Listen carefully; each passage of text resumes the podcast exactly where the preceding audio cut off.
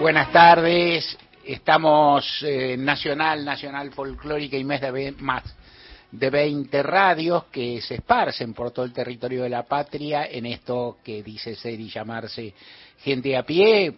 Permaneceremos acá hasta las 5 de la tarde y es un consejo amical, es un pedido también y es el compromiso nuestro procurar que te quedes. Vamos a tener un programa con mucho, mucho material, mucha diversidad, hablaremos de la realidad que es dura, tendremos música, tendremos recuerdos de cine, conversaremos, en fin, realmente hemos venido preparando este programa como para que lo pases bien, nos acompañes y demás. Nos importa muchísimo, siempre, cada vez, que te comuniques con nosotros eh, porque es bueno saber desde dónde nos están escuchando, es bueno tener una oyentada que interviene, que dice, bueno, el Beto contó de esta persona, pero también este tocó la viola no sé dónde, uy, Lorena contó 14 películas sobre no sé qué cosas, a mí se me ocurren tres más, que yo, ¿por qué no? Bueno, y así todo, y, y nos importa mucho desde dónde hablas, por qué hablas, que nos cuentes lo que quieras, puedes agregar a las columnas, puedes decir lo que tengas ganas, te queremos escuchar, también nos acompaña y nos hace mucho bien. Gisela López te va a decir cómo podés hacer para comunicarte con nosotros. Buenas tardes, Gisela. Buenas tardes, un gusto estar de nuevo aquí. El WhatsApp sigue siendo el 1138707485, WhatsApp nacional, acordate que es solo texto. Y si no tenés, eh, para dejarnos tu voz, tu registro vocal al 0810 0870 0810 222 0870 y las redes en general, tenemos Twitter o X, gente de a pie AM, así nos encontrás y nos podés seguir. Si no, como podcast en Spotify, en esta plataforma, nos buscás como gente de a pie todo junto. Y todas las notas y el editorial de Mary Weinfeld en www.radionacional.com.ar. Correcto. Vito, solas por tres en viernes. Te escuchamos. Tripleta. Triple oferta de Beto hoy. Claro, sí. Bueno, por eso, tres. Vamos a cantar a Piazzola Ferrer en un homenaje a, al gordo Troilo. Vamos a, a conocer... Eso ya es tres, pero tenemos... Exacto. es el- ese- o sea, esto es la Trinidad potenciada. Porque Tobago. Sí. Eh, después viene este una columna Eh, con Esos algo. chistes me corresponden a mí. eso, Eso eso, sí, sí. pero uno eso, aprende, ¿viste? Sí, eso de antiguo y No se barbuda que nunca lo digo al aire porque es peligroso. Bueno, vamos a, hablando de Antigua y Barbuda, digo, me voy a Colombia. Ajá. Ah, sorpresa de Colombia. Y después vamos a hacer un balsecito. ¿Te vas a Colombia para que alguna tenés? Bueno, Y viene música tenemos de Colombia, Ajá, ten- tenemos un- un- algún trovero, un trovador. Eh, eh, después te cuento. Después me contás muy bien. ¿Y coro? Coro, balsecito clásico, Ajá. lindo. Muy hermoso, ¿eh? Sí. Yo porque lo estoy aprendiendo ahora. Sí, sí, hubo no. ensayos. Hubo ensayo, Y escuché. asamblea en el grupo ¿eh? para el corismo. Sí, sí, sí, bien, ¿eh? hubo, hubo una asamblea, participación relativa, pero lo importante, bueno, es cierto. siempre las minorías intensas, Exactamente. Claro, generalmente Lorena, triunfa. Lorena Álvarez, ¿cómo estás? Muy bien, eh, después de ser Luisa Mora en, la, en el grupo de WhatsApp.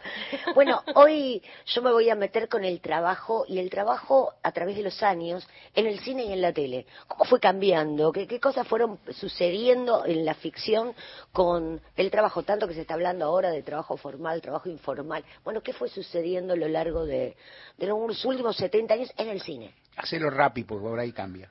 También, todo cambia. Eh, por favor, el título de mi editorial, eh, Gisela. Los aplausos y las expectativas de las corporaciones.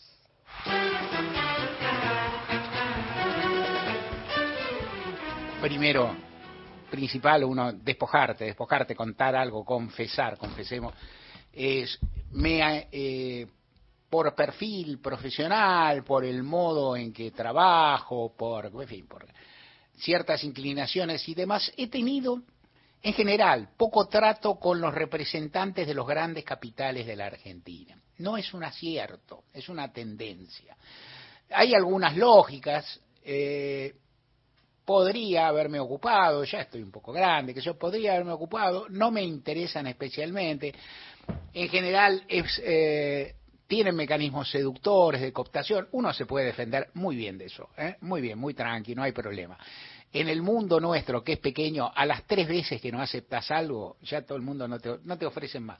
¿Viste? Era algo, es algo que yo me, me, me jactaba, no me jactaba exactamente, pero le decía un poco a las, a las compañeras y compañeros que entraban a página 12. Si vos entras a página 12, te pones la camiseta a los dos meses, digo, ya sos incorruptible porque nadie te digo, ya está. Digo, y está bien, y es bueno, pero tranquilo, ya todos te conocen, no, no, no gastan esa pólvora en esos chimangos y las cosas funcionan así. En general no me han atraído mucho, son eh, suponen un poco más de trabajo, me he interesado más en otros sectores, tal vez en sectores más directamente ligados a la política y más directamente ligados a la política donde hay mucha gente, digamos, ¿no? Es decir, los sindicatos lo son, las fuerzas políticas en general lo pretenden, las organizaciones sociales lo son, los las grandes corporaciones, las grandes empresas son pocas personas que tienen mucho poder, que en los momentos de las elecciones solo pesan o solo pues gravitan por influencia, por incidencia y demás, pero sus votos no importan nada, importan menos,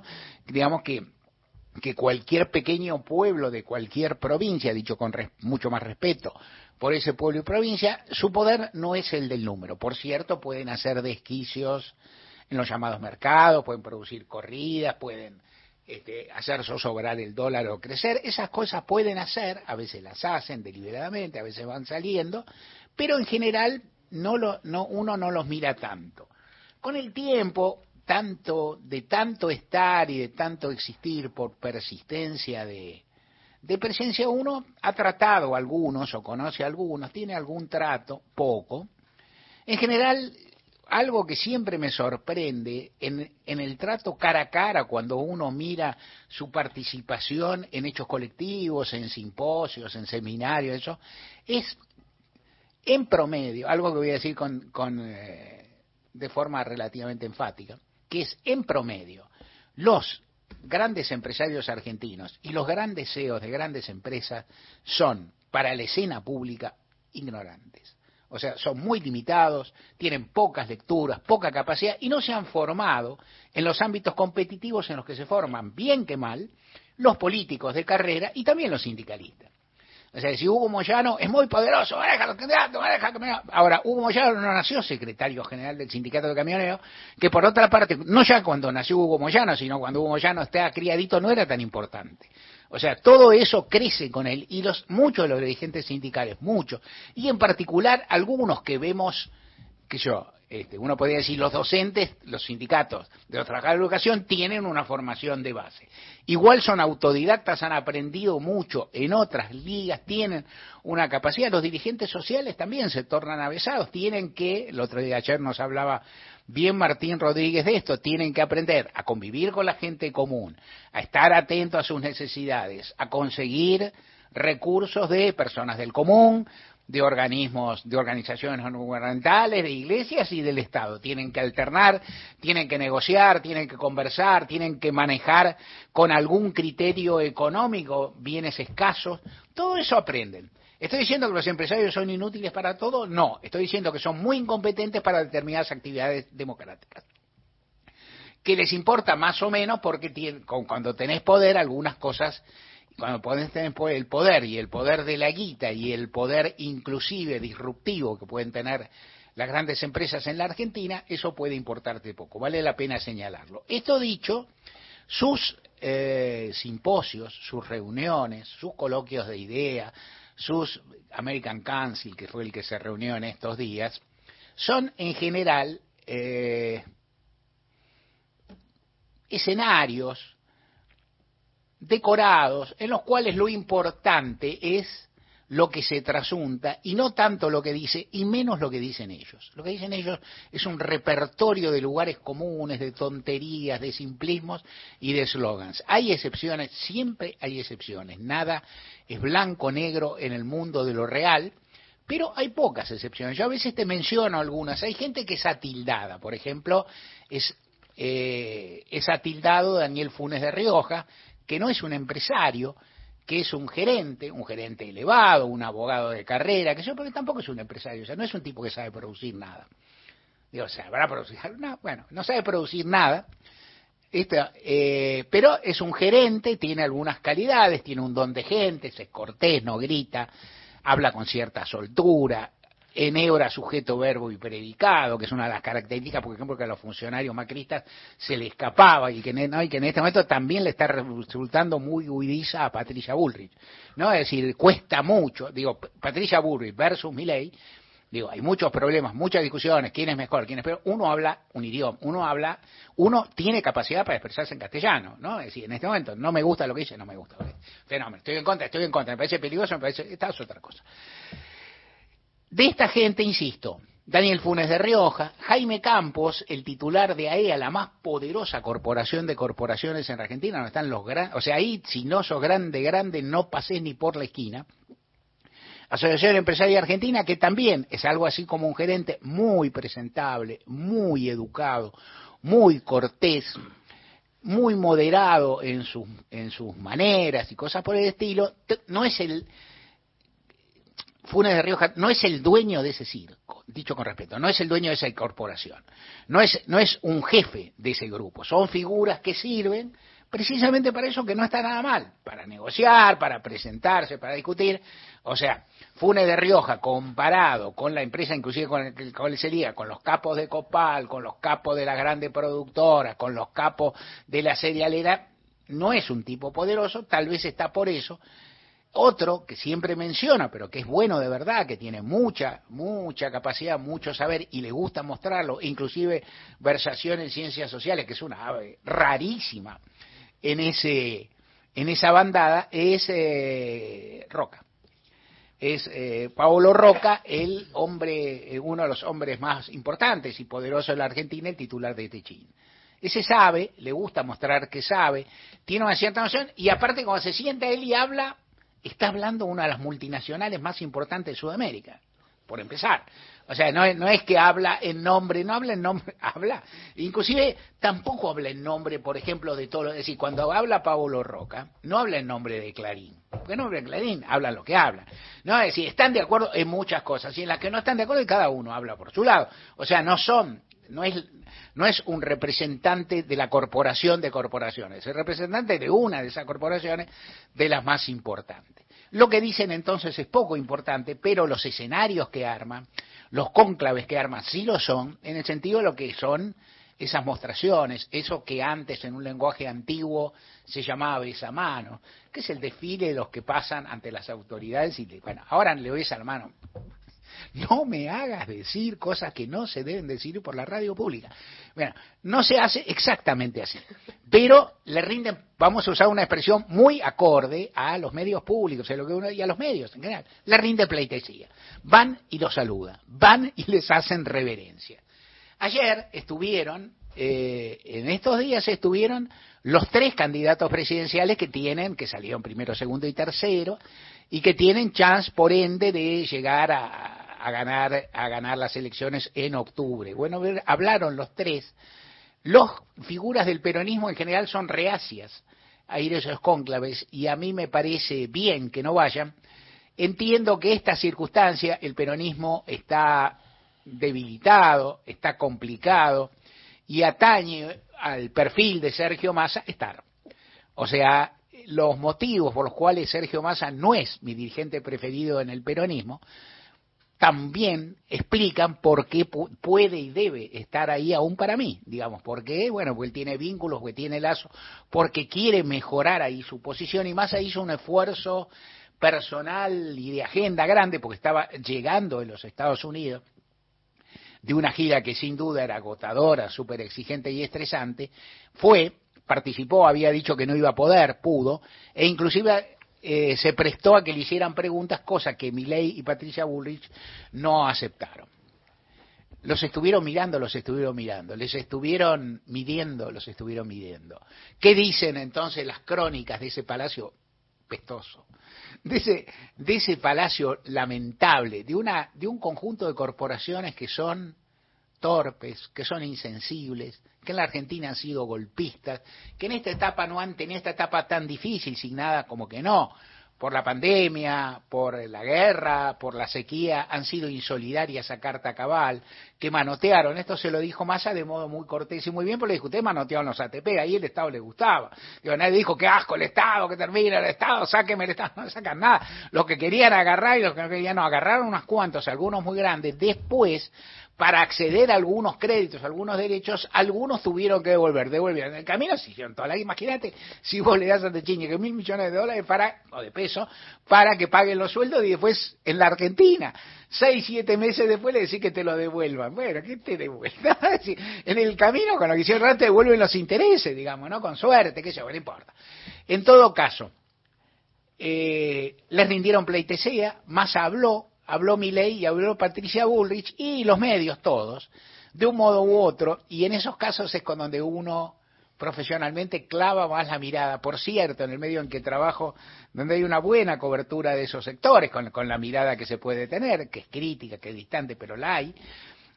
Pero miro los medios del establishment porque, bueno, porque Clarín es Clarín. Clarín hace mucho, te digo, no es un diario, no es un multimedio, es una de las empresas más poderosas de la Argentina, también multinacional, también cotiza en la Bolsa de Nueva York, también tiene una cantidad de empleados ponderable, y entonces Clarín es mucho más que un diario, en el mismo sentido que podría ser, dicho con todo respeto, Diario AR, Página 12 o no sé, o cualquier otro. ¿no? Es decir, este tiempo argentino, no es lo mismo. Cada uno tendrá su volumen, cada uno es otra cosa. Clarín es un órgano, es una parte de la máquina de producir contenidos de una poderosa corporación argentina que mueve que mueve el amperímetro en muchos, en muchos niveles y muy, muy fuerte. Y en ese lugar cuentan todos los cronistas de todo, y yo los miro con interés y me entretengo, ¿Por qué te entretengo? Porque si no me entretengo, igual las cosas ocurren.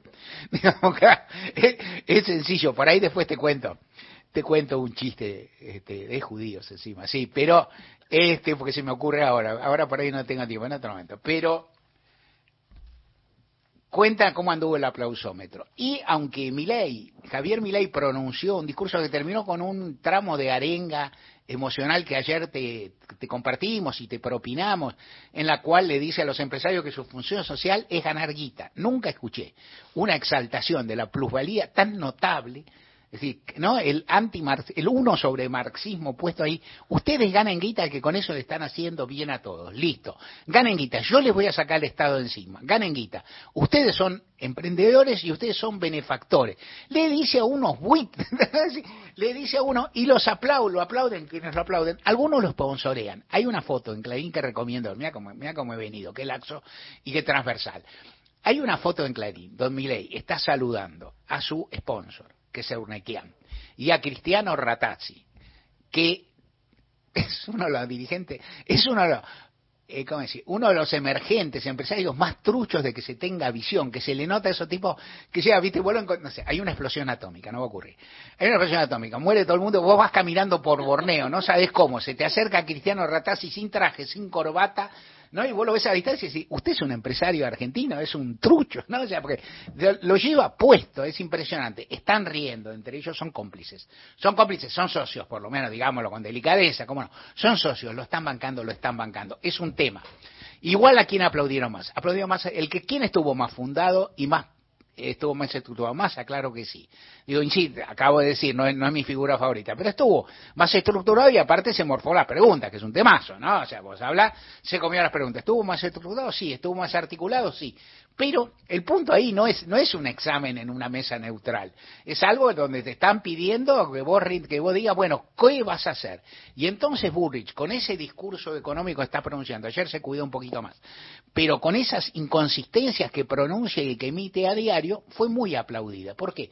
Porque creen que va a ser lo que ellos quieren que se va a hacer. Listo. ¿Y por qué no creen que mi ley que promete un poco más? Porque no creen tanto. ¿Qué creen ahí? No estoy en su cabeza de nuevo, no he hablado con nadie, todavía estoy llamando a uno. No eso se cree, pues la uno. Estoy llamando a uno de quien, de eso que te digo, dice, bueno. Y no, no, no te voy a contar mi fuente. no debo revelar mi fuente, ¿por qué? No, borremos esto. Esto nunca se dijo.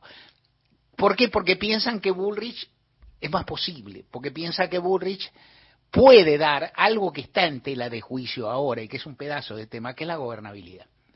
O sea, los empresarios que con sus variantes, porque está claro, por ejemplo, que las empresas alimenticias han padecido parte de la sequía y algo les pasa y no ganan tanto, están ganando de cualquier modo. El promedio, están ganando mucho dinero hace bastante tiempo.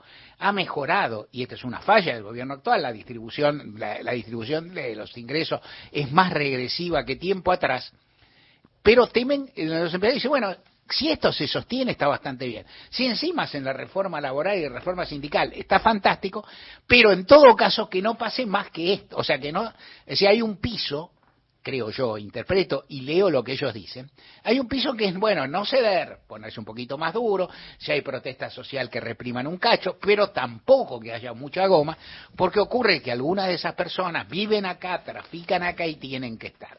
Ahí en, ese mundo, ahí también, después aparecen algunos matices, de lo que hablaremos otro día, por ejemplo, el eh, grupo Clarín vende sus productos en la Argentina. Y el grupo Techín y Buleroni, no. No, o sea, solo en parte. Techín te vende unos caños, caños sin costura, toda esa macana. Son una guita, ojalá la tuviéramos nosotros, todo bien. Pero tiene varias bocas de expendio y no funciona solo aquí. Clarín es una, en ese sentido es una empresa curiosa porque su mercado está acá.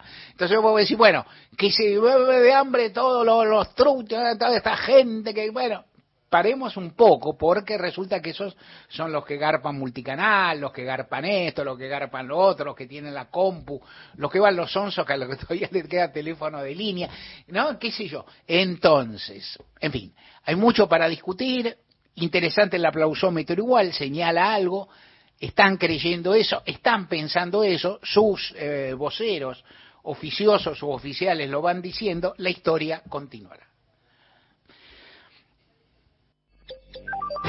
Todos los contenidos de la radio en nuestra web, radionacional.com.ar, podcast, entrevistas federales, archivo Héctor Larrea y más, mucho más. Encontrá lo mejor de las 50 emisoras de la radio pública en radionacional.com.ar. Digamos presente para quienes más lo necesitan. Colecta Nacional Más por Menos. Elegí fraternidad, elegí compartir, elegí promover. Sábado 9 y domingo 10 de septiembre. Colabora en parroquias, capillas y colegios. Para otras formas de donar, www.colectamaspormenos.com.ar o consulta al 011 4394 2065. Sábado 9 y domingo 10 de septiembre. Colecta Nacional Más por Menos.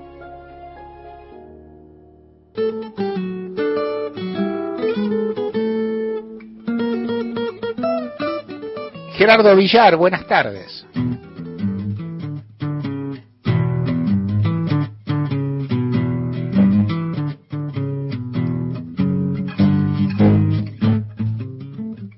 Qué bien entró, Qué entrada, ¿eh? Que venga la guitarra ahora. ¿Cómo te va, Mario? ¿Cómo les va a todos? ¿Cómo les va a los oyentes? Bien, ¿vas a entrar después, de, entraste después que Gerardo? Sí, claro. Qué bueno, ¿siempre vas detrás de él o a veces vienen juntos? Ah, a veces el primero, veces yo, no sé. Depende. Tema musical Beto Sola. Vamos a cantar El Gordo Triste. Astor Piazzolla, Horacio Ferrer escribió una cosa hermosa para este gordo enorme, generoso, enorme artista, músico, para siempre. Y Ferrer le dedicó esta, esta, esta página, que este tangazo que se llama El Gordo Triste, y que vamos a ver si sale, Mario. Gerardo Villar, arreglos lindos. Vamos ahí.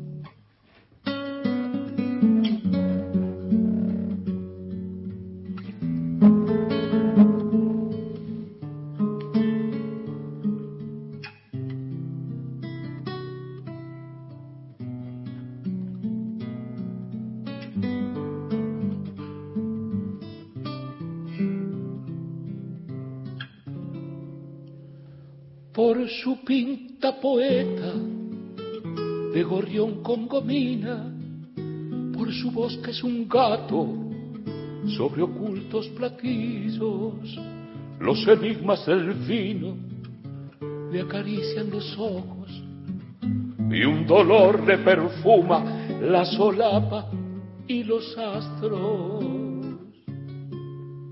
Grite el águila taura que se posa en sus dedos, convocando a los hijos en la cresta del sueño, a llorar como el viento, con las lágrimas altas, a cantar como el pueblo por milonga y por llanto. Del brazo de un arcángel y un malandra se va con sus anteojos de dos charcos a ver por quién se afligen las vecinas Pichuco de los puentes en silencio, por gracia de morir todas las noches. Jamás le viene justa muerte alguna, jamás le quedan flojas las estrellas. Pichuco de la misa en los mercados. De que Shakespeare lunfardo se ha escapado este hombre que en un fósforo ha visto la tormenta crecida, que camina derecho por atriles torcidos, que organiza glorietas para perros sin luna.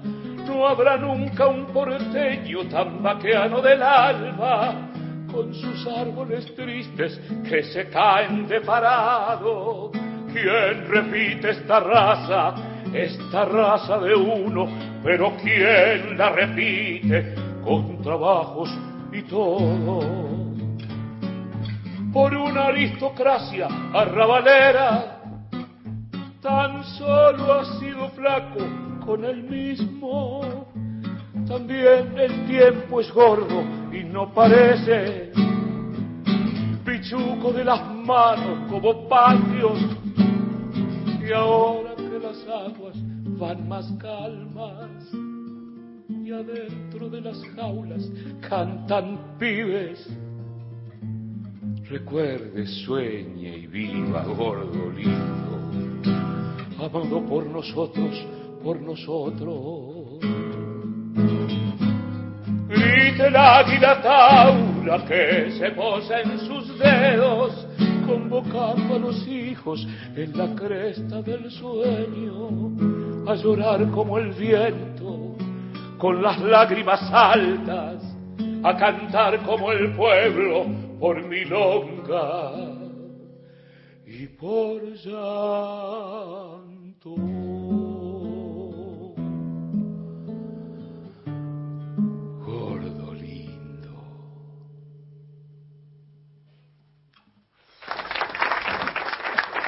El gordo triste. Qué lindo, qué lindo. Piazzola, Horacio Ferrer, Gerardo Villar en la viola y intentando cantarla, che. El Beto Sola, precioso.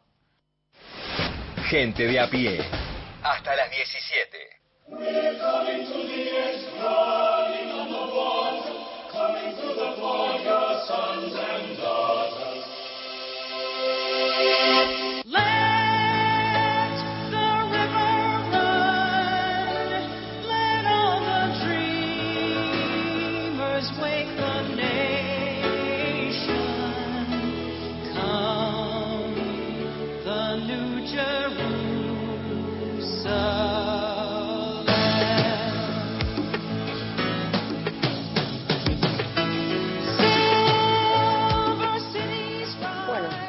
Alguna vez quise ser secretaria fue gracias a esta película. Eh, Carly Simon eh, cantaba la canción de secretaria ejecutiva, un trabajo que en los 80 entra de, de lleno al- eh, en el mundo laboral, que es la chica, la secretaria, los tacos, el, taller, un trabajo que uno decía, "Ah, qué lindo debe ser esto, qué mundo uno puede conocer.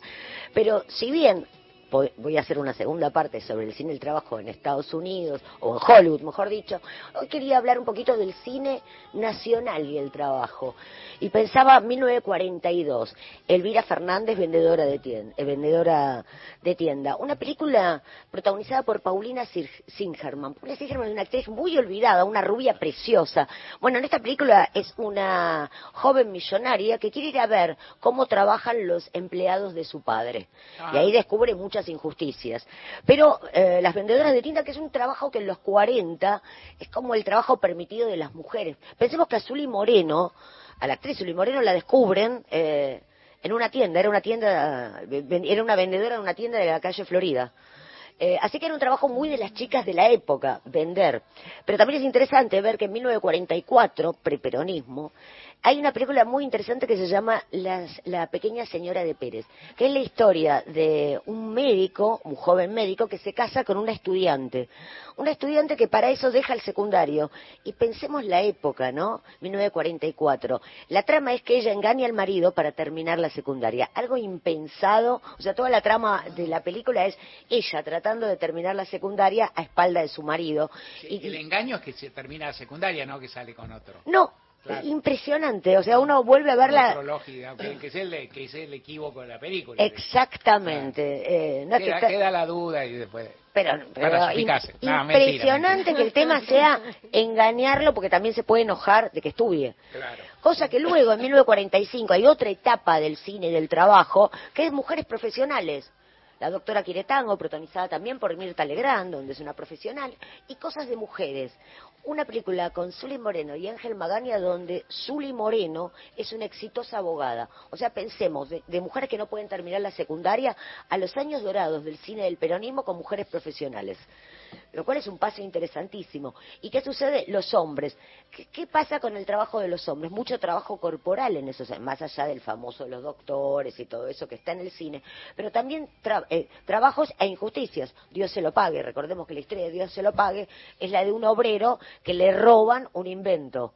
Después viene del resto de la historia, que es ese obrero que vuelve a vengarse, tipo un Montecristo. Pero es la historia de un obrero. O también podemos pensar en Los Mensúes, en Las Aguas Bajan Turbias, la increíble película basada en el libro de Alfredo Varela, El Río Oscuro.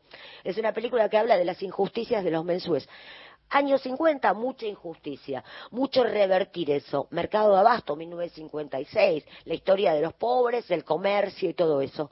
Pero luego llegan los 60. ¿Y qué pasa en los 60? El trabajo se convierte en oficinas. Esa sí es una parte muy interesante. Cambia la época, cambia todo y llega la oficina y el mundo gris, el aburrimiento, algo muy extraño, bueno, no es extraño, pero es, se acabó el sueño, la casita, los perritos, la familia, y, y- y entra en disputa una nueva vida. Pero lo interesante es que en la vida de las mujeres los trabajos sí son lindos. Cuando uno recorre toda la cinematografía, las mujeres son azafatas, las mujeres son diseñadoras de moda, el trabajo en el mundo femenino sí es divertido. En cambio en los hombres uno ve aburrimiento, cansancio, agotamiento. Eh, hay una gran película, la de Leonardo Fabio, El Dependiente, ese empleado de una ferretería gris, esa historia triste de, un, de, pueblo. Y pensaba también, vamos a romper esta rutina con una película que para mí es un clásico de los 60, que es La Fiaca, de 1969. Escuchemos un fragmentito. No. No me levanto. ¿Cómo? Que no me levanto. Que no. ¿Cómo que no te levantas? No tengo ganas. Gana. No tengo ganas de ir a trabajar. Dale, Néstor, me estás cargando. ¿Querés levantarte de una vez? No, en serio. No voy a la oficina. ¿Y por qué no vas a ir? Porque tengo fiaca. ¿Fiaca? Sí, señor. Fiaca. No tengo ganas de ir y listo, no voy. ¿Ah? ¿Así porque sí? Porque se te da la gana. Ni más ni menos. No puede ser, Néstor, son las 7 y 10. Vas a llegar tarde. No voy a llegar tarde porque no pienso llegar. Ah, muy lindo. ¿Y qué vas a decir? ¿A quién? ¿Cómo a quién? ¿No pensás avisar? No. ¿Pero estás loco? ¿Qué te pasa? Escúchame. ¿Te pasa, Néstor? ¿Te sentís mal? ¿No me lo querés decir? No. No tengo ganas de ir a trabajar. Tengo fiaca. ¿Tan grave te parece? Nunca te pasó, es la primera vez. Bueno, algún día tenía que ser. Vos estás enfermo. Yo llamo a la oficina para que manden el médico. Ni se te ocurra. Vos estás enfermo, Néstor. Estás enfermo. Me siento mejor que nunca. No tengo nada más que fiaca, ¿me veis? Fiaca. Pero si vos nunca tuviste fiaca. Bueno, hoy tengo. Ahora no tengo derecho a tener fiaca. Los vagos tienen fiaca. Y vos no sos un vago. Eh, la pareja en cuestión, Norman Brisky, los protagonistas, y Norma Leandro. Esta es una película basada en un guion de, en un libro de Ricardo Talesnik. Es una gran comedia, está dirigida por Fernando Ayala. Eh, bueno, la vida, la estructura del matrimonial, todo en crisis a partir de los 60, 60, 70. Y el trabajo también, vuelvo a repetir, lo gris, uno piensa en la tregua, esa oficina que no sabemos de qué trabajan, porque también entra en, en juego la oficina. Oficinas que no sabemos de qué trabaja toda esa gente. Siempre están con trajes, sentados, aburridos. Eh, época, si uno piensa de una economía pleno empleo, eh, alegría, vida, pero bueno, tan, tan pleno empleo que uno piensa en la primer película de, de- de picaresca de la Argentina, que es Los Caballeros de la Cama Redonda, de 1973, de los hermanos Sofovich, que es la historia de los cuatro empleados de una zapatería que se alquilan un bullying. O sea, imaginemos la economía para que cuatro empleados hagan eso. Pero también la crisis, el aburrimiento y todo eso. Pero bueno, no todos los 70 tienen esa parte. A partir de 1976 el trabajo sí entra en crisis y entra un nuevo actor, que es la desocupación, y que entra eh, una nueva matriz económica. Eh, 1976, gobierno de eh, gobierno militar, Martínez Dios y el DM2. Entonces pensaba, ¿qué pasa con el trabajo? El, tra- el trabajo también se rompe. La estructura, esa estructura que tanto uno se quejaba en, la primer de- en, la en el primer lustro, para la segunda etapa llega la agonía. Y vos estabas hablando temprano en tu editorial de estas reuniones de, de- de- empresarios escuchando a, la, política. Un fragmento de Plata Dulce que podría, podría, podríamos tranquilamente decir que se filmó ayer. A ver, me la contás de nuevo, por favor. ¿Sabéis lo que es realmente difícil, querido Bonifati, Carlos Teodoro? Es asumir que estamos entrando a un nuevo país, pero un país nuevo de verdad. ¿Me entendés? Se trata de un enorme cambio porque estamos entrando al mundo. ¿Qué hago eso si tenemos que vender el taller, eh? ¿Qué hago? Hace trabajar la guita o metete a importar. ¿Importar? ¿Yo? ¿Y yo qué sé de eso? Pero, pero mira lo que dice. Yo, viejo, no. Maquinaria son maquinaria. Botiquines son botiquines. Están ahí, los podés ver, los podés tocar. ¿Qué importar? Finalmente, es imperativo contestar esta pregunta. ¿Qué necesita el ciudadano común? There's one answer only. Freedom. Complete freedom. Freedom in the full meaning of the word. Solamente hay una respuesta. Libertad. Libertad completa. Libertad en el pleno sentido de la palabra. If we want a free world, we must fight for a free economy. Si querer un mundo libre, tenemos que luchar por una economía libre. Son tres escenas eh, juntas. Una es la, la que Bonifati eh, se encuentra con Arteche. Arteche es un ex. Bueno, la película trata sobre Arteche, que es un financista, patria financiera, algo que no se conocía en esos años, era lo nuevo. Eh, Bonifati, un pelandrún que cree que se, que, las sabe todas, y su cuñado, que es el papel de Julio de Gracia. Jenny Lunadei es el personaje de Arteche, Federico Lupi es, es Bonifati, y el pobre Julio de Gracias es el que tiene su tallercito de botiquinas. Eh, lo que escuchamos al final es la conversación entre entidades bancarias, un- bueno, más o menos como fue este council que se juntaron, y es alguien que está explicando que lo que se viene es libertad, libertad, libertad. ¿Cómo termina la película? Todos bajo tierra. Pero para mí... Arteche. La mejor... Arteche. Pero por favor, Arteche, el la- mejor insulto del cine nacional. Sí, o sea, creo que adelanta el corralito del 2001. Es una película extraordinaria. Pero me pareció que esos tres fragmentos podían representar lo que también terminó siendo los 80. Hay una película de 1986 que trata sobre también eh, con- que es muy es desconocida, no tuvo tanto éxito, que se llama El año del conejo, donde Federico Lupi también interpreta a un empleado bancario, a un gerente que se aburre, le agarra la crisis de los 50 y se va a trabajar con un prestamista. La película, por supuesto, termina todo mal, pero patria financiera, prestamista, dólares, representa los 80 y no solo los 80 de la, época de la dictadura, sino también los 80 alfonsinistas, eh, donde el trabajo, pensemos en Made in Lanús, el trabajo no es eh, bien remunerado, el trabajo es un problema, pensemos en el personaje de Made in Lanús, el negro que tiene el tallercito y trabaja y trabaja y no logra nada Llegamos a los 90, a los 90 la desocupación, uno puede pensar en Pizza Birri Faso, el final, la generación que queda en la lona. ¿Qué pasa en los 90? Privatizaciones, todos felices, todos contentos. Pero uno de los grandes conflictos nos quedamos sin laburo. Hay toda una generación que no tiene trabajo y está flexibilizada. Consecuencia, Pizza Birri Faso. Me parece que es una de las pinturas más maravillosas del cine con respecto a lo que éramos los jóvenes y el trabajo. No nos quedaba otra que quedarnos en una esquina cuando no nos flexibilizaban. Pero también en los 90 eh, surgen un montón de personas. Imagínense, tarjetas de crédito, época de mucha tarjeta, mucha truchería, mucho cambiar dólares, mucha cueva.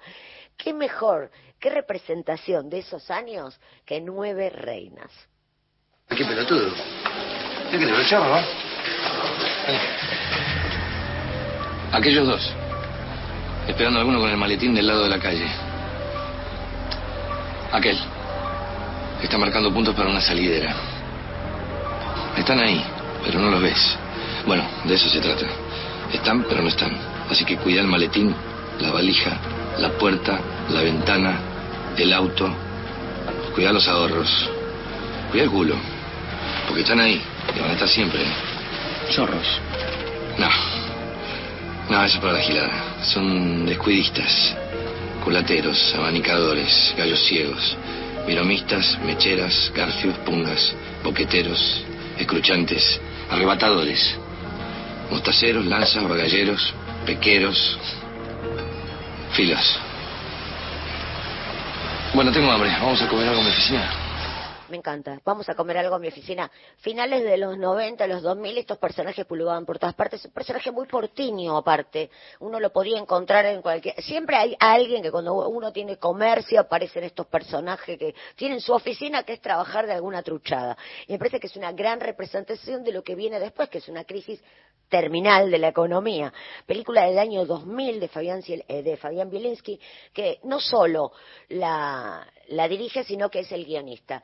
Y para terminar, después quizás haya una segunda parte, pensaba en los trabajos de los 2000, mucho cuenta propista, mucho local, y una película que representa todo eso es ese ferretero absolutamente gris que interpreta eh, Ricardo Darín en un cuento chino. Y cuando termino de escuchar lo último que digo es una joyita para ver, para ver que no todo es nuevo de lo que se dice hoy. La vida es un gran sinsentido, un absurdo. ¿Cómo te trata la vida, querido? Como el culo. La caja dice 350 tornillos Phillips Industria Argentina. Yo abro una y hay 328 y en la otra hay 326. 112, 113, 114. Colecciono noticias increíbles, absurdas.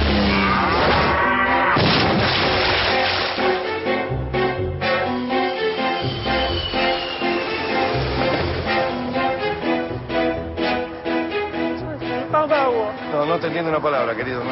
Subí. Subí al auto, subí al auto. ¡Subí, carajo, subí! Le está hablando en chino. ¿Cómo que no entiende? Yo hablar cantonés, él habla mandarín, idioma diferente. ¡Eh! ¡Gran puta! ¿Entiende? Tengo un chino viviendo en mi casa que no habla una sola palabra de español. ¿Me entendés o no me entendés, pedazo de ñoqui? ¿Te contrataste un ayudante? Es un chino que va a estar por una semana. ¿Qué te tengo que cocinar? Son sabios. Comen escorpiones, hormigas. Roberto. Eroto. Muy interesante. Finales, eh, década ya de los 2000, 2011, esta película de Sebastián Borges escrita por él. Eh, ferretero, chinos, cosa que ya estábamos viendo, la inmigración china de los últimos 20 años, y lo interesante es que en un momento le dice ñoqui a un empleado de una embajada. La palabra ñoqui no es nueva, la las estructuras a veces, las palabras que tienen peso en algún momento vienen surgiendo desde hace muchos años, se taladran y muchas veces la cultura, el cine, la televisión, eh, representa un poquitito todo eso que después cuando lo vemos todos juntos decimos, ¿sabe qué nos pasó? Pero nos pasó o fue pasando a lo largo de tantos años. Sigo pensando que el trabajo, plata dulce, debería ser como parte de los spots de campaña cada 10 años. Nosotros somos cíclicos. Cada 10, 12 años hay que recordar que Plata Dulce está al, costado, a la vera del camino laboral. Eh, así que me parece que merecería una segunda parte y mismo en la televisión. Los trabajos en la tele, ese misterio que es de qué trabaja la gente en la tele. No, había, pero por ejemplo en gasoleros laburaban de algo. Sí, en gasoleros había un ¿No? colectivero, Claro. un mecánico, un taxista, plena Servicio. crisis de los Sí, dos. Pero laburaban. Sí, laburaban. Precisados, digamos. Sí, lo interesante es que 20 años después ese colectivero viviría mucho mejor que en ese momento que vivía en una pensión. Pensemos que gracias a todas las paritarias, ese colectivero hoy, si no alquiló, se hizo su casita en el fondo. Lorena una, una columnaza, pero que abre, ahí tiene sucursales potenciales esta columnaza. Cine nacional, cine italiano, se me ocurre, Un montón. Hollywood. Sí, un sí, montón, sí, vas a tener trabajo, muchacho. Sí, y, y nos vamos con Dale. una canción que me marcó. Yo de chiquita, mi, mi sueño era ser bailarina, pero terminé de, haciendo todo tipo de laburo como la protagonista de Flashdance. Pero hace un ratito quería ser secretario. Pero yo quise hacer un montón, siempre quise hacer un montón de cosas y lo logré.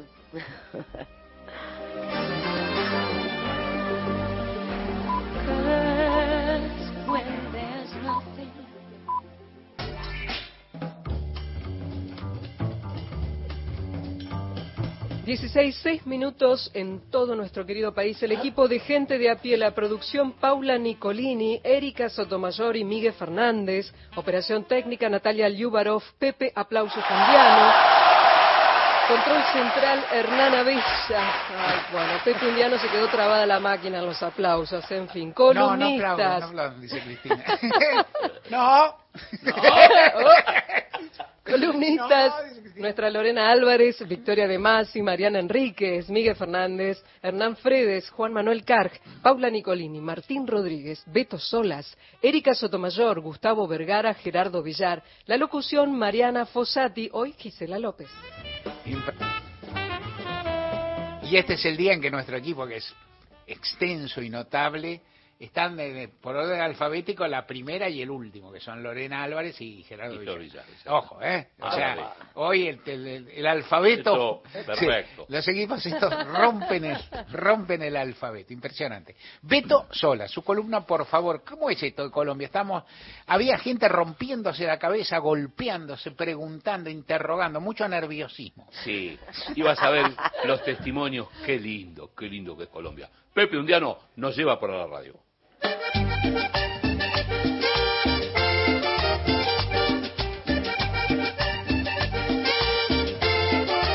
Universal, universal este ritmo, ¿no? Los primeros sones ya te cuentan su lugar de origen. Escuchemos. No lo logro descifrar.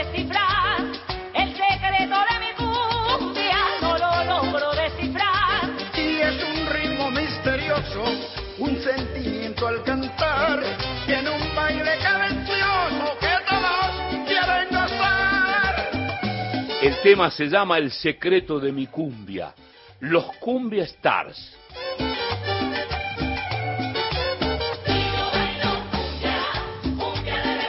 Son de mi Caribe para que lo sepan.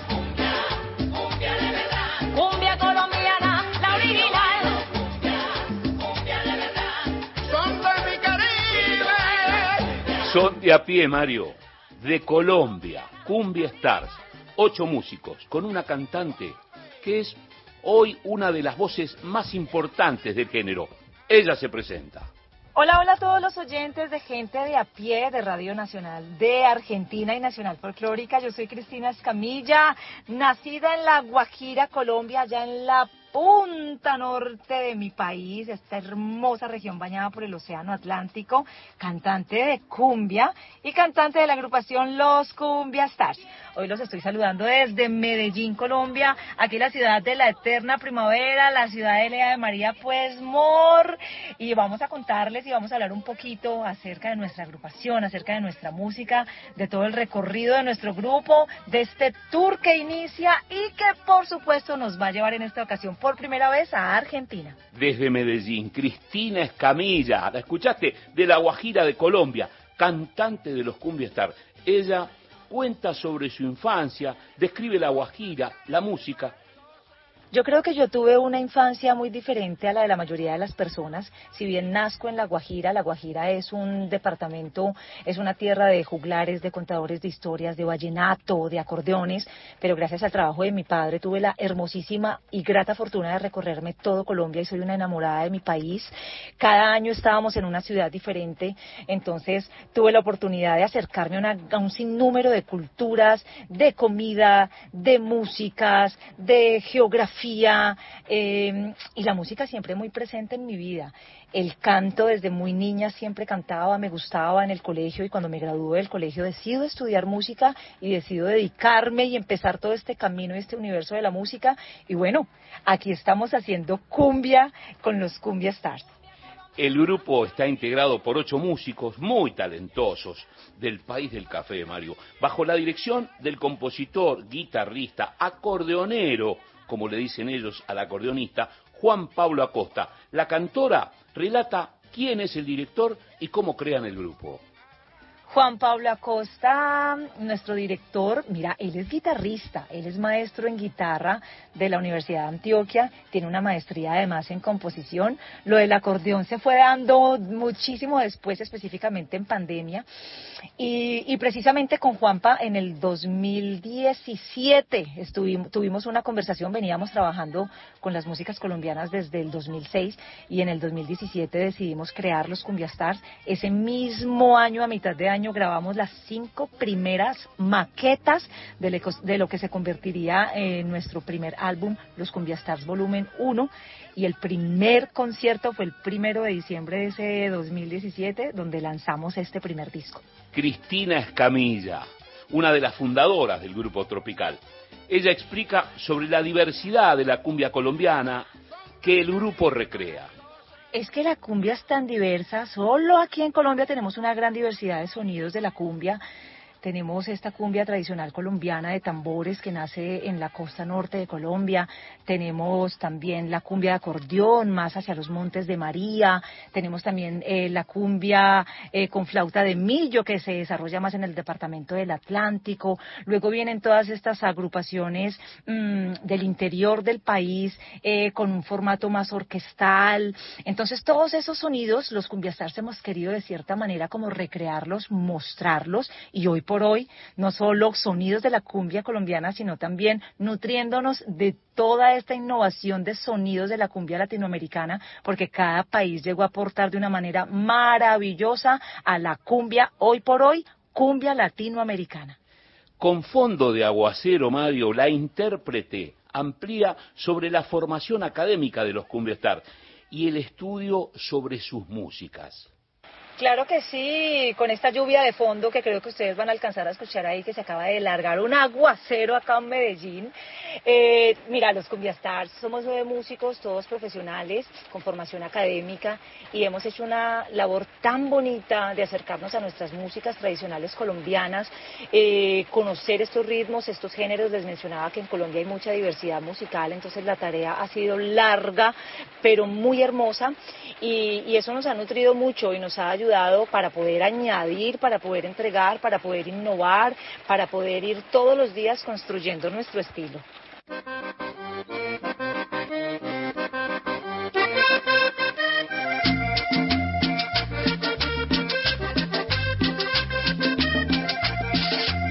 Llórame acordeón, los Cumbia Stars. Escuchemos.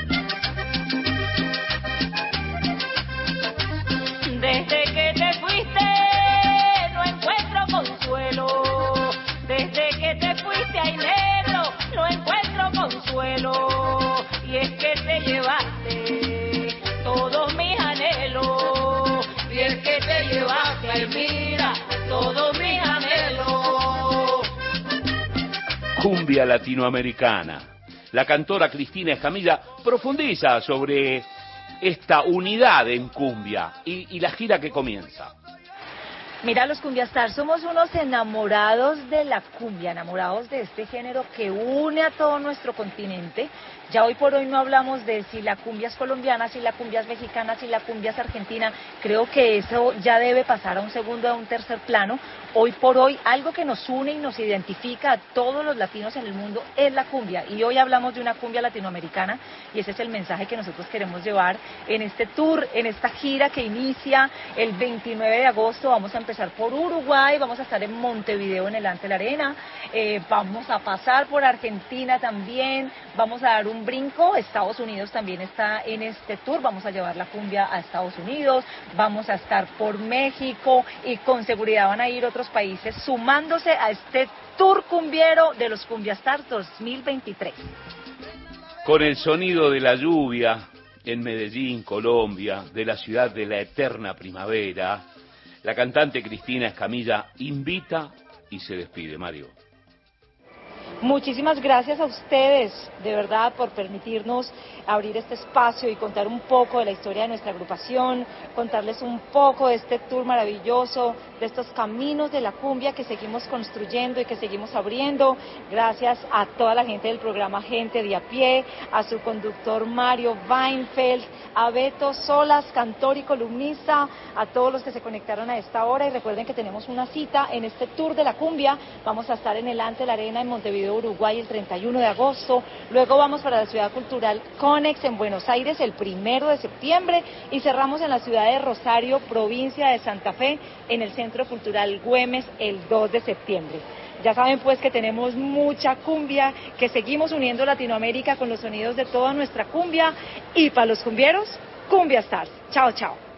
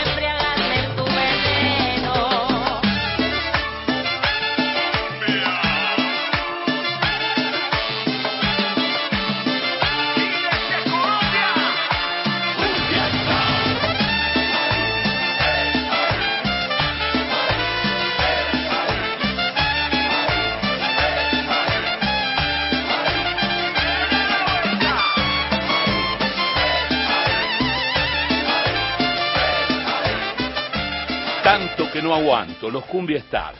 Desde Medellín, Colombia, a la Argentina. Acá me escribe que se lo puede seguir arroba los Cumbia Stars y a Cristina, la cantora, como arroba Cristina Cumbia. Los escuchaste en Gente de a Pie, Radio Nacional, Nacional Folclórica. Si no, ¿dónde, Mario? No, un programa internacional ya. Colombianismo total. Beto Sola. Somos la radio pública. Somos nacional. Radio más argentina.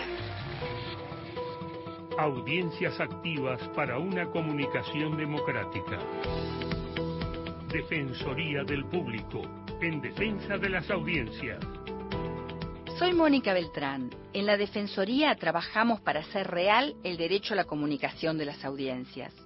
La Defensoría del Público tiene la misión de promover, difundir y defender el derecho a la comunicación democrática de las audiencias en todo el territorio argentino. La Defensoría recibe y canaliza las consultas y los reclamos del público para que sus derechos como audiencia sean respetados.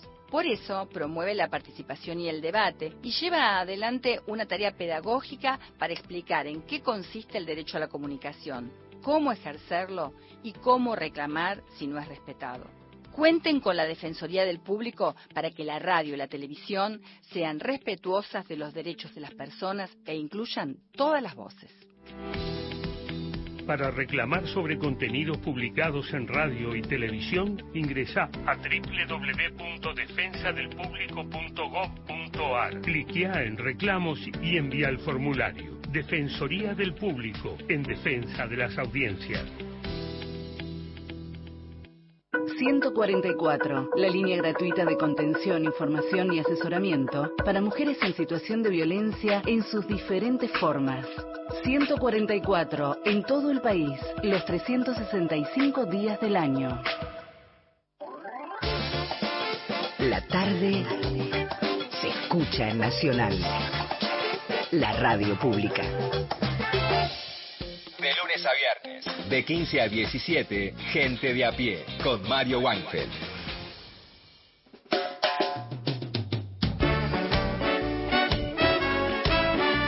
Y en este gente de a pie se escuchan las voces o se leen en el WhatsApp 1138707485 a los oyentes. Hola amigos de la siesta. Aunque a muchos de nosotros ya nos quedan pocos pelos, no se olviden de saludar. Hoy, al día del peluquero y la peluquera.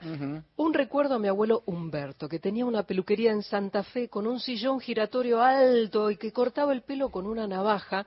Y además, dice este oyente, perfumaba las toallas con una colonia azul que creo que se llamaba Atkinson. Feliz día, abuelo, dice este oyente que nos escribe al WhatsApp de la radio y creo que es un hombre, ah, no nos deja el nombre, así que bueno, ahí va, pero el saludo está hecho al abuelo. También, también aquí hay otro. Eh, mm, Mario, ya que clavaste la espina, contate el chiste que dijiste que sí, que no, que sí, que Se no. me chiste de ocurre ahí en el medio, ahí tiene una gracia, después lo cuento yo, vamos a ver, si, si nos queda un resquicio puede ser, no te ilusiones. Bueno, excelente versión por Beto Solas, dice este oyente Elvis Pepe de Munro. Felicitaciones para los cantores, la música también. Bueno, con las corporaciones eh, son muy ofensivas las palabras de mi ley en el Consejo de las Américas. Los empresarios, claro que deben ganar plata, pero tienen que tener una responsabilidad social. Eh, Perón decía, yo necesito que los empresarios ganen plata, pero también necesito cobrar impuestos para reparar las injusticias sociales. Mi ley es un animal, como todos en la selva, que él propone, y la verdad no tiene límites morales. Gracias al contestador de voz de la radio 0810-222-0870 y aquí por WhatsApp Omar Álvarez de Neuquén dice, Lorena, hay una película poco recordada sobre la temática de la especulación financiera, también de aquella época, hablamos de los 80. Billetes, billetes. Omar de Neuquén también hace este recuerdo luego de la columna de Lorena Álvarez. Y finalmente, eh, hola Beto, qué buena onda, eh, dice que tiene Cristina, la cantante colombiana. Muchas gracias y buenas tardes Mario, atentamente escuchándolos a todos. Gracias por estar y el saludo a todo el equipo de gente de a pie. Mario Weinfeld está en Nacional, la radio pública. Preciosos mensajes, abriendo más y más el ángulo de lo que contaba Lorena. Y Lorena dijo, tengo una postdata, me olvidé de algo, no se olvidó. Agrega, agrega, y está muy bien. Lorena quiere hablar de Juan que reía, un peliculón. Con Luis Brandoni. Y Luisina Brando, que son Brando. parecidos, como que faltaba... Son como Alfonsín Nestorani y Alfonsín Storni. Sí, exactamente. Pero qué película maravillosa que también el, el conflicto del trabajo, un vendedor de, de vinos eh, Sí. que le roban el auto. Y es un drama sin igual, es una película hermosa. Él tiene un Citroën. Sí, un Citroën. Un Citroën tiene y se lo afanan. El auto que tenía mi papá cuando yo era chiquita también. una cosa, el auto de la Eh, Uno- clase media. Yo, como, como dice mi nieto, yo tenía uno. vos tenías uno yo tenía amarillito. uno, sí, el, el- el primer auto que tuvimos propio, digamos, el primer cero, ¿no? que, este era un Citroën y Beto conoció algún otro que tuvimos por ahí. Un histórico, ese. Un histórico. Ese, Es el nunca vi un 125 tan destruido, un 1600 era, ¿no? Era un 1600. Era, era un 125, era un 125. Y uno de, mis, Álvaro. uno, uno, uno de mis hijos me preguntó, papá, ¿de qué color era este auto? No, era una maravilla. Una maravilla. No, en serio, en serio, era muy expresivo, era muy lindo. Sí, chocó y chocó. Un día tuvo un accidente raro y no- se dio vuelta en un lugar insólito, qué sé yo, y lo llamé a Beto y estaba desesperado porque no, no tenía ninguna posibilidad de reposición, digamos, no era claro. Y entonces hizo torta, el auto aparte chocó, hizo un vuelco raro y se rompió toda la chapa, no fue muy grande golpe, pero la chapa está toda podrida y este, fui a llevar al chapista y yo lo puedo cambiar, me dijo, mejor comprate un Rolls Royce. Me dijo. Digo, no tiene ningún sentido. Y, y entonces lo llamé al Beto, eh, eh, teníamos, militábamos juntos, pero para había otras cosas. Digo, Beto, digo, se hizo mierda mi auto. Y Beto me dice, se suicidó, Mario.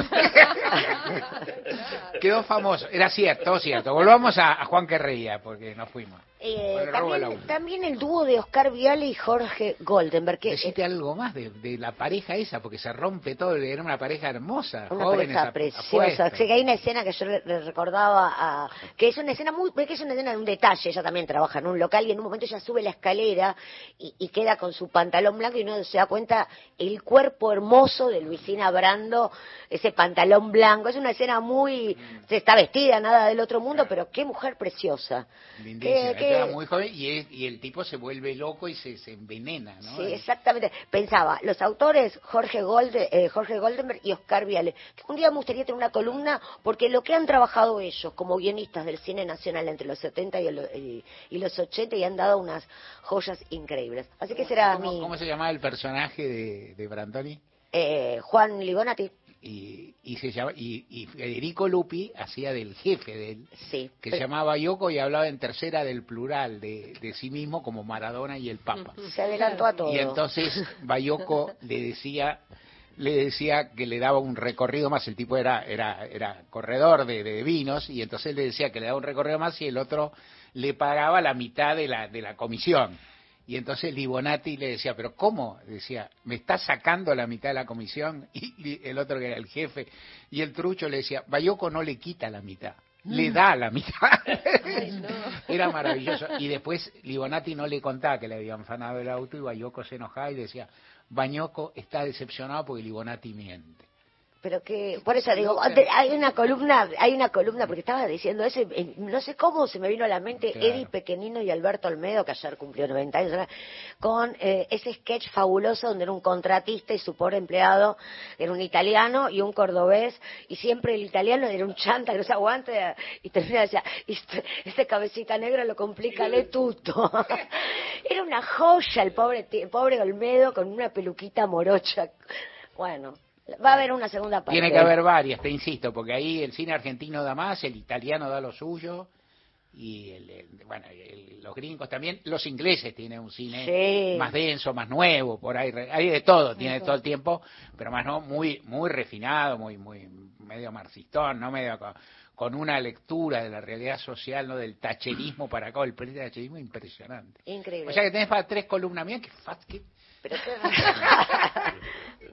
que ¿cómo te Consiguió una tarea. Sí, Bueno, que- que- Este es mi trabajo. y lo haces muy bien, trabajo. Lorena Álvarez.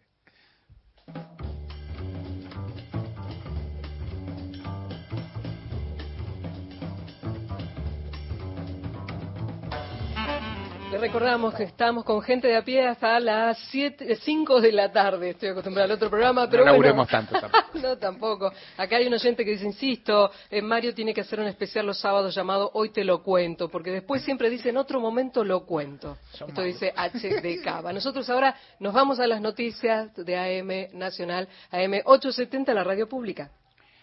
Mario Weinfeld está en Nacional, la radio pública.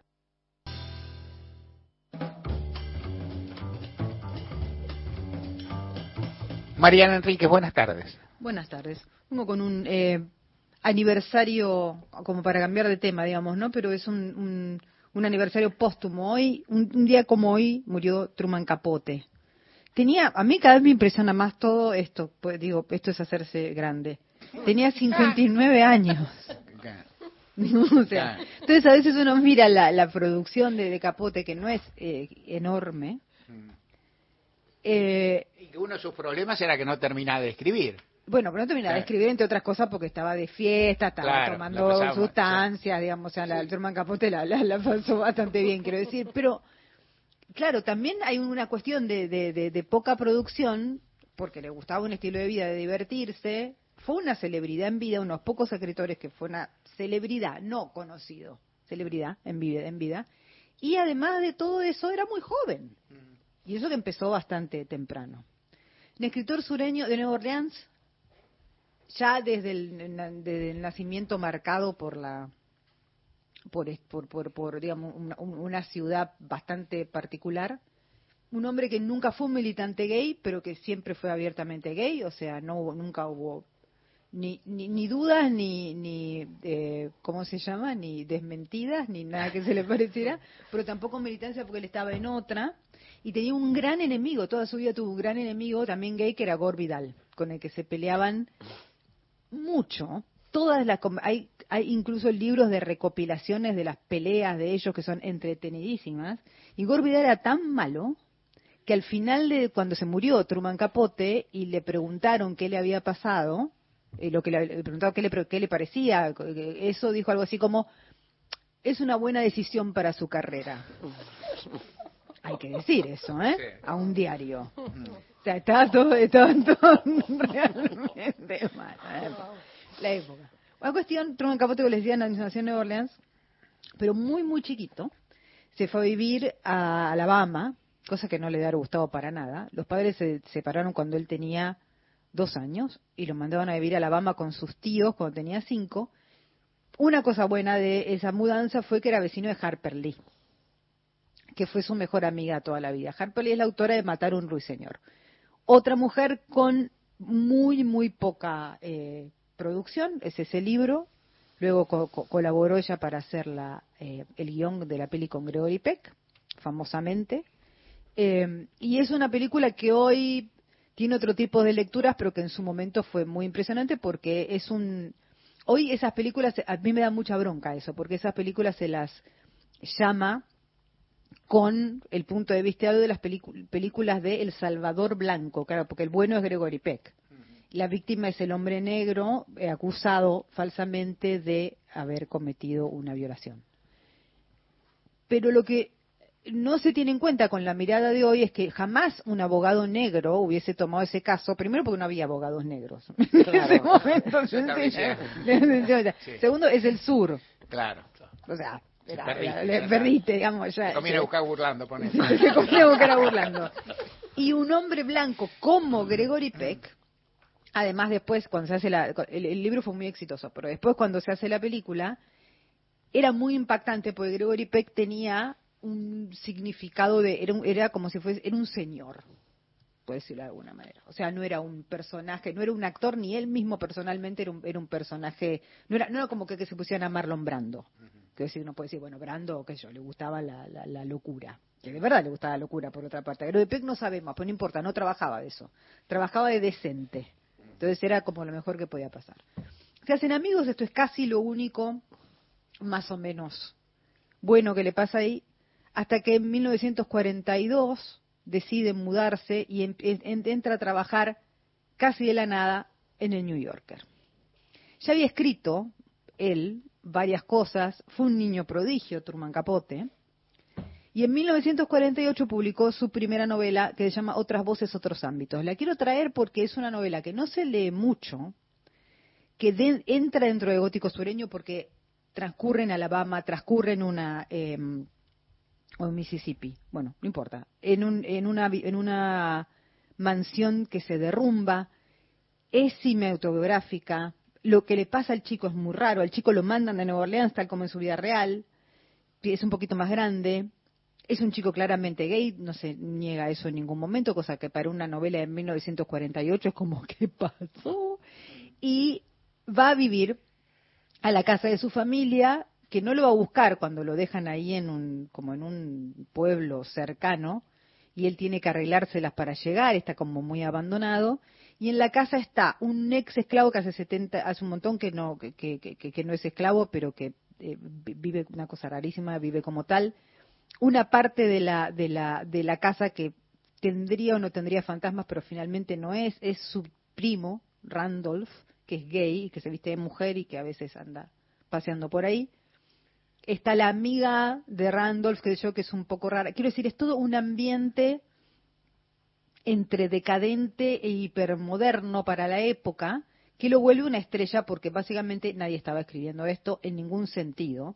Y le saca, y se saca una foto él, que uno ve la foto ahora y dice que nada, pero es una foto que para foto de autor, las fotos de autor eran todas las fotos tipo carné pero bien hechas, con la cosa difuminada, el, el escritor mirando para arriba y este era capote tirado en un sillón, mirando la cámara de una manera muy desafiante, con ese aspecto como de chico, medio pícaro y, y, y un poco como, no sé, era, era, era raro su físico, quiero decir, y mirando la cámara como muy desafiante, además tirado y con un pelo largo para la época, como un mechón y qué sé yo, y fue un escándalo terrible. Yo creo que la foto le vendió el libro.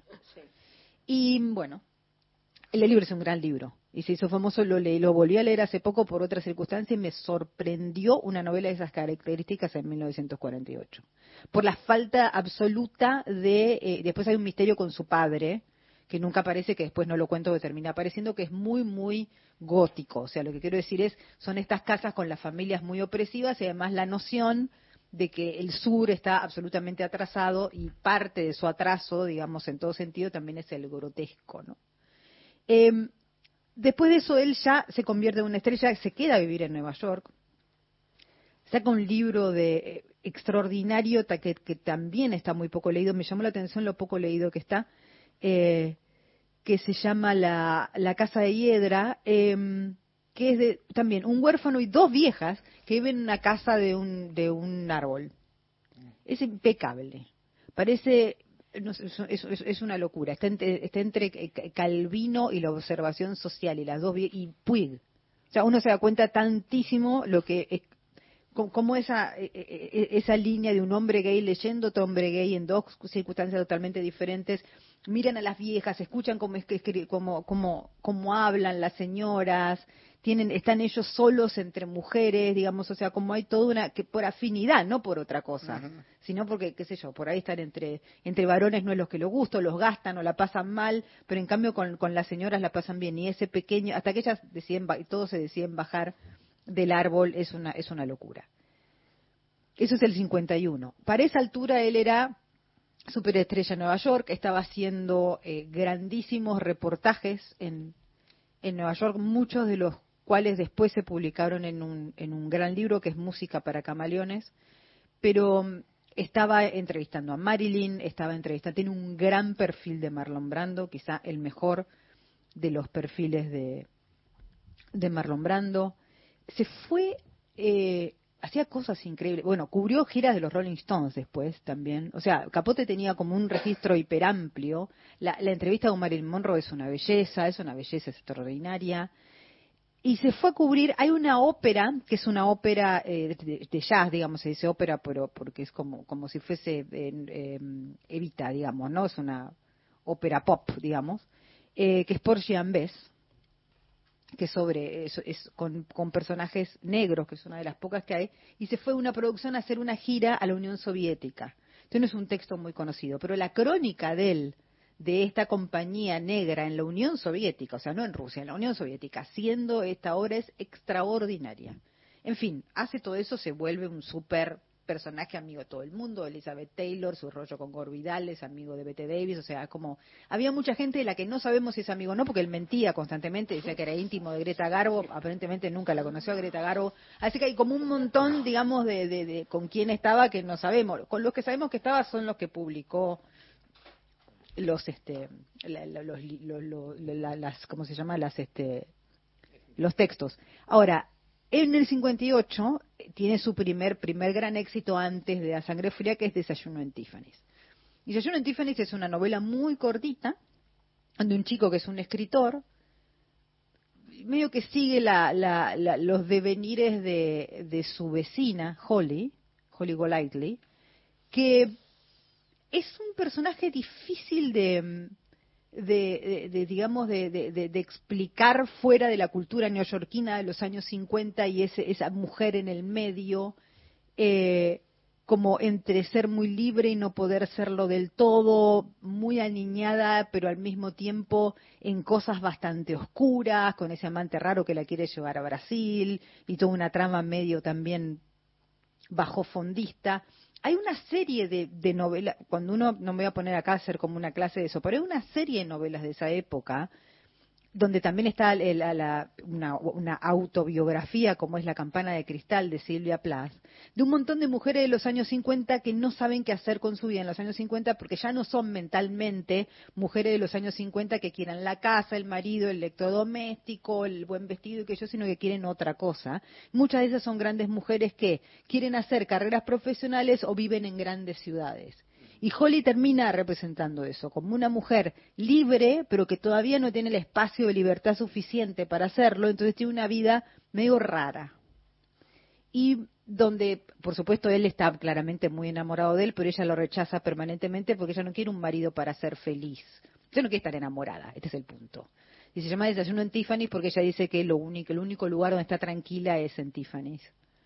Eh, pues claro, quiere lujo, o sea, como este, esta cuestión de la lo- los este, diamantes, los mejores amigos de una chica, que es lo que hace Marilyn Monroe, pero ella es como si fuera la Marilyn real, no la Marilyn de las películas, por decirlo de alguna manera. O sea, no está, es, un, es un- una, novela muy corta, que es básicamente una novela sobre la insatisfacción de un estilo de, de- de- de mujer o de femineidad, si querés, de los años 50, que era muy difícil de captar y que se captaba autobiográficamente en algunos casos o con gente de extraordinaria sensibilidad como tenía Capote, que probablemente tenía muchas amigas así. Dorothy Parker es otro ejemplo, por ejemplo. O sea, como eh, estas mujeres que se juntaban a chupar con los hombres. Me acuerdo de cuando muchos años después María Moreno decía que las mujeres no tienen que ganar la academia sino las tabernas y es eso o sea como claro la academia ya está o sea que te- tenés que ese ese ese es tu, tu nuevo piso ahí también hace un montón de, de, otros reportajes porque la novela lo pone muy arriba eh, y en 1965 muchos años después porque no sabía qué hacer escribe a sangre fría.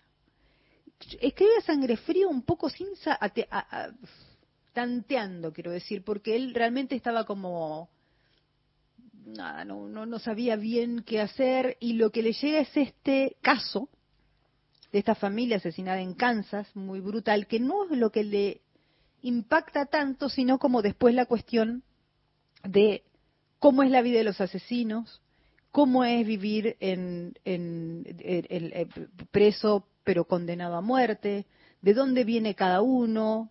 Uno es, eh, es de una familia es de una familia en parte indígena, el otro es un blanco, lo que hoy diríamos white trash. Perry es el que más lo fascina a él, que es además el más inteligente.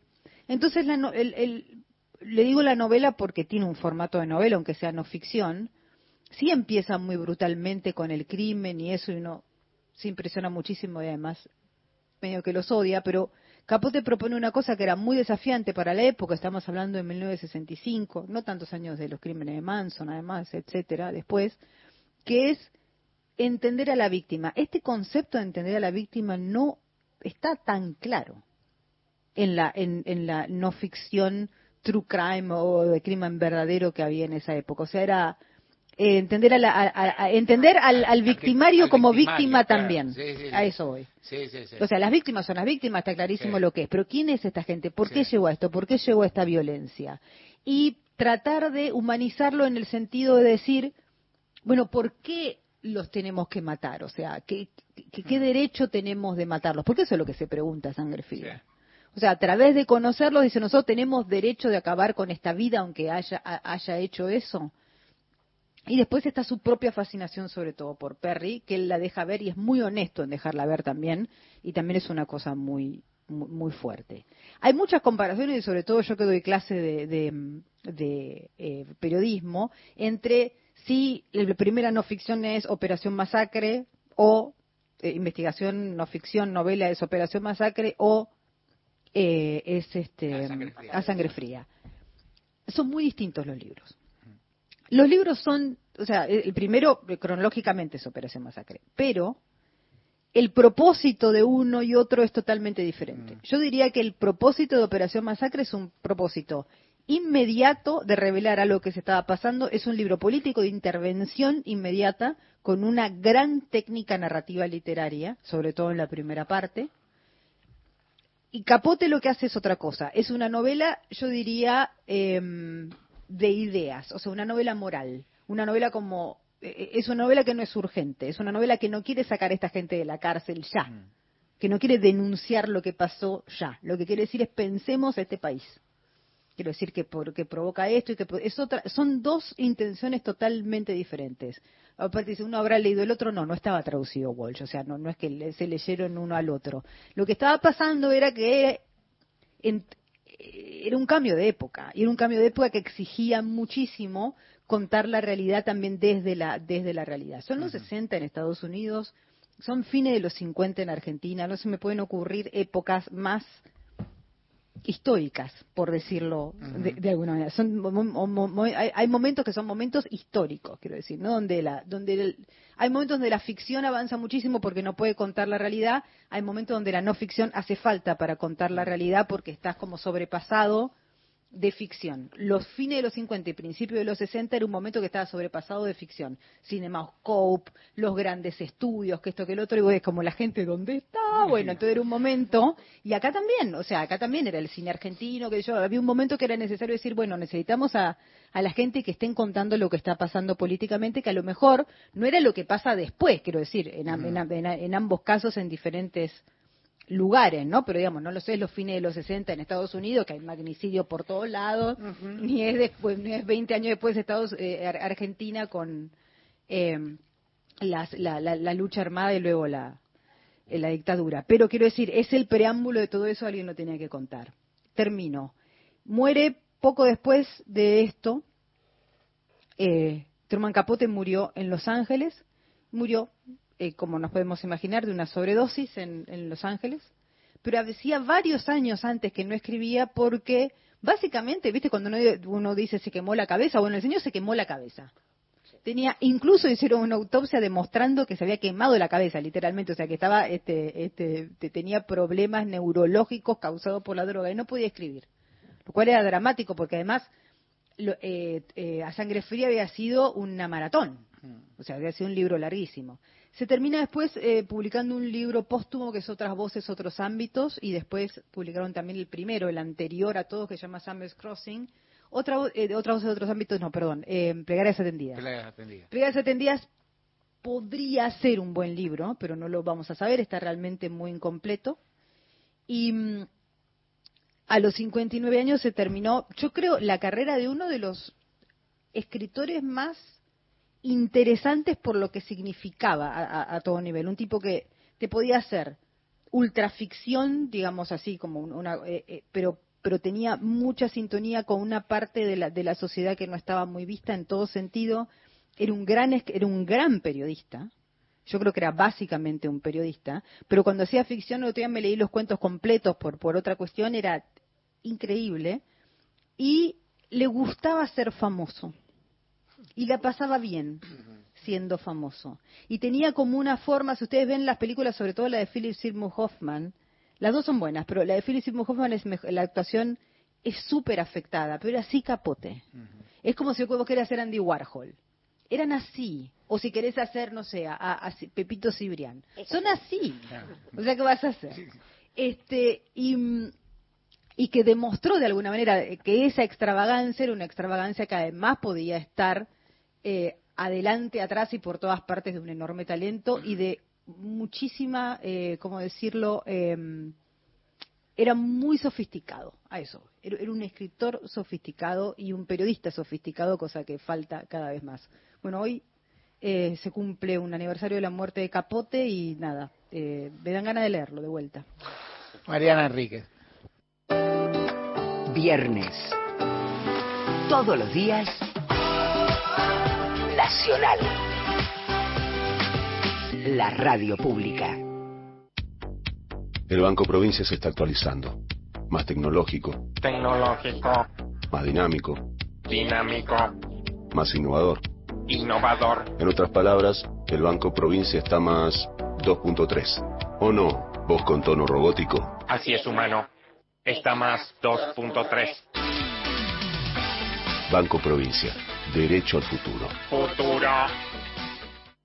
Inauguramos el gasoducto Presidente Néstor Kirchner. Con cientos de kilómetros de acero en manos de miles de trabajadoras y trabajadores, se construyó en tiempo récord la obra de transporte de gas más grande de los últimos 40 años.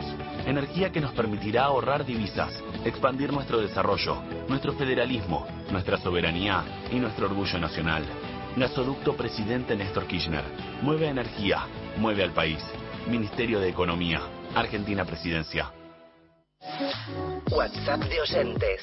WhatsApp nacional 11 3 870 7485. Mario Weinfeld está en Nacional, la radio pública.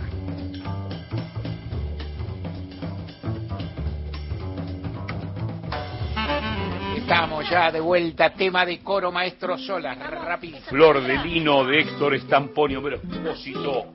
A Consigna. La consigna de Violeta de Turdera dice tiene que ser un andante boyato. Bochato. Bochato. Bochato. Florecido. Florecido. Ah, y luego, y se- o sea que llamó por teléfono otro día, te contamos, llamó al contestador de radio La Violeta para hablar sobre Miley. Sí, sí, sí, y empezó a llamar, ahora me empezó a llamar. Mirá vos. Dijo, Violeta de Turdera, puesto, llamo al forno. Llamo al forno. Llamo al forno. Sí, sí, sí. Bueno, Vamos ahí. vamos, vamos ya. Deshojaba noches esperando en vano que le diera un beso, pero yo soñaba con el beso grande de la tierra en celo.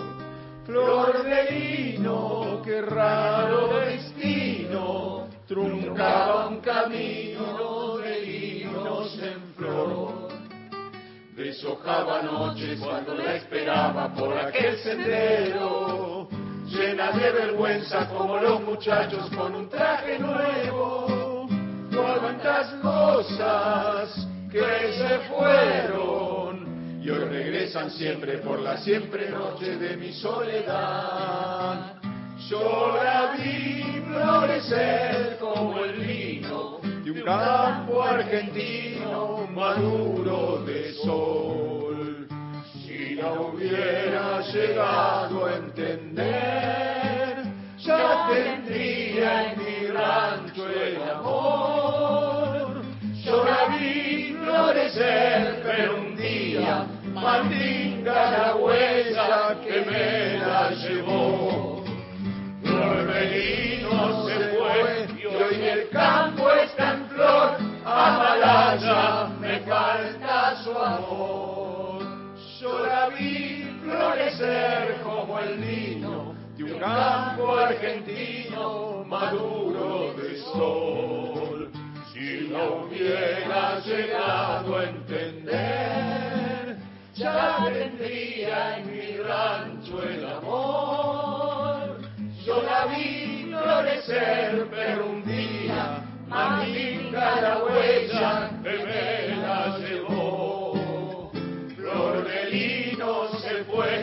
hoy que el campo está en flor, Amalaya me falta su amor. Flor de lino se fue y hoy que el campo está en flor, Amalaya me falta su amor. ¡Vamos! Nos vamos, nos vamos, volvemos el lunes 3 a 5. Hasta el lunes.